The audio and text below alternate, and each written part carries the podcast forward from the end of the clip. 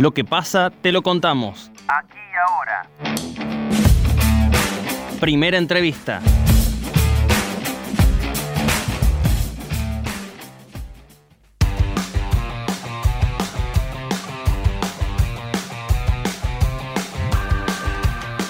Gobierno volverá a implementar en los próximos días el programa Previaje para impulsar las ventas de paquetes turísticos para destinos nacionales, pero no incluiría a la temporada turística de invierno que todavía está en duda. Para conocer la realidad del sector turístico en nuestro país, estamos en comunicación con el presidente de la Cámara Argentina de Turismo, Aldo Elías. Aldo, bienvenido una vez más a Noticias al Toque. Javier Sismondi y Susana Álvarez, le damos los buenos días. Buen día, ¿cómo están? Un gusto el nuestro de tenerlo nuevamente aquí en la mañana de Noticias al Toque. ¿Qué información tienen sobre esta segunda etapa del programa Previaje que acaba de anunciar el ministro Matías Lamens? Que se está por lanzar en los próximos días.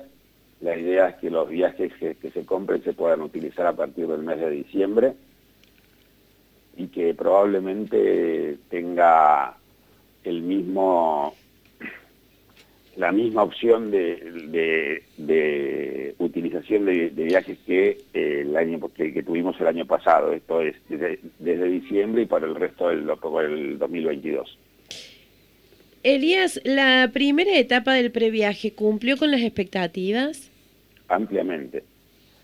Esa, esa, primera etapa del previaje estaba prevista para desarrollarse eh, las ventas entre los meses de julio y diciembre, Lamentablemente la ley salió en septiembre, se reglamentó en octubre y a partir de noviembre, fines de, fines de octubre, se pudo trabajar en la, en la preventa y esto generó un movimiento económico de 10.600 millones de pesos en viajes en apenas 50 días de disponibilidad para comprar esos viajes realmente fue un, éxito muy fuerte y esperamos que ocurra lo mismo apenas larguen el, el previaje en los próximos días. El ministro además eh, anunció la incorporación al repro para cada empresa del sector turístico y aportes de 22 mil pesos eh, para cada trabajador de esas empresas. ¿Alcanza con esas medidas? ¿Llegan los beneficios realmente a todos los puntos del país? A esta altura nada alcanza. La verdad es esa lo único que alcanza es eh, la posibilidad de trabajar. Este aporte de 22 mil pesos es un aporte significativo, un esfuerzo muy grande de parte del gobierno nacional, pero es un aporte por única vez. Con lo cual, insisto, el escenario, el mejor escenario posible es volver a trabajar, es que se confirme la temporada de invierno y que podamos empezar a tener un movimiento continuo y constante a partir no solamente de la temporada de invierno, sino también de la apertura de las fronteras para que los turistas del exterior puedan llegar al país, cosa que no ocurre desde hace 14 meses. En otro sentido, Elías, eh, se ha podido ver en estos días, tanto en Ciudad de Buenos Aires, pero también en otras ciudades de otros puntos del país, a representantes del sector gastronómico que amenazan con rebelarse al DNU nacional que establece las restricciones, están preparando y están llevando adelante eh, medidas de reclamo. ¿Cómo ven esa situación? Incluso en medios nacionales han llegado a, hablar de una rebelión del sector gastronómico. ¿Cómo se ve eso desde la Cámara Argentina de Turismo? Con la misma preocupación que, vemos de las fronteras cerradas y este sistema de confinamientos y restricciones. Es cierto que la situación sanitaria está muy complicada, pero también es cierto que se hace muy difícil poder sostener una empresa si las, opciones para trabajar son, tan acotadas. La gastronomía está muy complicada, pensemos que con en este confinamiento que hemos tenido en el último tiempo eh, ha hecho que solamente se pueda trabajar con takeaway y, delivery. En los días eh, de semana, bueno, la última semana y esta se pudo trabajar hasta las 7 de la tarde, pero el fin de semana, que es los, los días que tradicionalmente más se trabaja en actividad gastronómica, el confinamiento absoluto tuvimos el fin de semana anterior y, y los, días anteriores eh, produjeron, siguen produciendo un daño enorme en, en el sector gastronómico.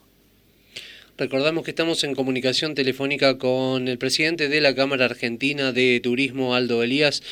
Eh, Elías, ¿está en duda la temporada de turismo de invierno y qué expectativas tienen respecto de eso? Y si creen que debería suceder eh, para que se lleve adelante esta temporada. Sí, todavía está en duda, esperemos que en los próximos días se pueda confirmar. Hay dos aspectos que son importantes. Las curvas están en alguna medida aplanándose, en muchos destinos han bajado enormemente, pero todavía está muy complicada la situación en términos de camas eh, de terapia ocupadas, así que la idea es esperar unos días más para poder confirmarla.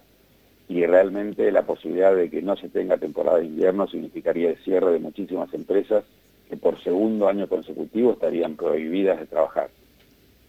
¿Y ven alguna o han elaborado alguna propuesta eh, teniendo en cuenta que a lo mejor no se pueda vivir la temporada turística de invierno justo en la fecha en que se vivía siempre y que se a lo mejor llevarlo un poquitito más hacia la primavera, no se le están buscando alguna alternativa para proponerla? Todavía no, todavía estamos esperando que se vaya a confirmar la temporada de invierno. Realmente ustedes saben que sobre todo para el sur la temporada de invierno la, marca eh, la llegada de la nieve, por llamarlo de alguna manera, o por decirlo de alguna manera. Hay factores que no se pueden estar eh, manejando con el calendario, pero esperemos unos días más y que tengamos la suerte de que se pueda tener esa temporada de invierno y que a partir de ahí empiece la normalización de, de las actividades vinculadas al sector turístico. Es muy importante destacar que Estamos ahora sí en un proceso de vacunación intenso y que esto también va a ayudar significativamente. Se estima que para fines de junio el país puede llegar a estar con un 40% de vacunados, al menos con primera dosis. Eh, para tomar un ejemplo, España a partir del 35% empezó a abrir todas sus actividades. Así que ojalá mantengamos este nivel de, vacunación, ojalá se pueda inclusive mejorar todavía un poco más y que esto nos permita llegar a la temporada de invierno en tiempo y forma. Elías, eh, ¿hay incidencias eh, también en lo que tiene que ver en la venta de paquetes turísticos para aquellos que van a vacunarse al exterior? Si hay incidencia. No. En algún momento cuando Estados Unidos levantó las restricciones y la Argentina estaba muy complicado con el proceso de vacunación, hubo una demanda un poco mayor a lo habitual, pero también es cierto que en la poca cantidad de vuelos, cualquier movimiento parecía que todo el mundo se estaba yendo a, vacunar al exterior, sin embargo no, no es así. Las, los, la poca cantidad de vuelos hizo que los precios sean muy caros y eso es lo que ganó eh, notoriedad en, los medios de comunicación. La realidad es que es poca la gente que tiene la posibilidad de hacerlo, el que lo tuvo lo hizo, eso, sí, pero hoy estamos con un proceso de vacunación, insisto, bastante eh, mejorado, la, opción es vacunarse en el país. Y en general, los viajes al exterior, ¿Cómo está la situación? Usted decía que hace varios meses que está mm, estancado esto, eh, pero ¿cómo es la situación en ese sentido? ¿Se puede, no se puede viajar al exterior? No, son muy pocos los destinos a los que se puede viajar al exterior. Estados Unidos es uno de ellos. Eh, el resto está vedado. O sea, no solamente no se puede viajar hacia, hacia esos países, sino que tampoco se puede viajar de esos países a la Argentina. De hecho, las fronteras argentinas están completamente cerradas. En el caso de, los viajes de los argentinos al exterior, les vuelvo a repetir, son pocos los destinos que están habilitados y poquísimos los vuelos que están disponibles. Esto hace que los pasajes sean muy caros. El ministro Lamens eh, también aseguró ¿no? que el sector turístico será estratégico cuando se supere la pandemia. Eh, ¿Qué se necesita para que se pase del discurso a la realidad? Se acomoden un poquito los números en, materia sanitaria y que se tome la decisión firme de pronunciar un plan de acción o un plan de apertura a partir de un determinado momento. Es decir, ustedes tienen que pensar, o la sociedad tiene que entender que la reconstrucción de la actividad turística no se da de un día para otro. Con lo cual yo no puedo, si voy a abrir las fronteras para que pueda, pueda volver el turismo del exterior, tan importante en muchísimos destinos del país, o para muchísimos destinos del país, no puedo avisarles mañana que a partir del, del día siguiente se abren las fronteras porque no va a venir nadie durante un tiempo. Entonces hay que pensar y proponer al, al mundo una alternativa los señores, la Argentina va a abrir sus fronteras a partir del primero de agosto o a partir del primero de septiembre y se va a recibir a los turistas del exterior en determinadas condiciones o con, determinadas, con determinados requisitos.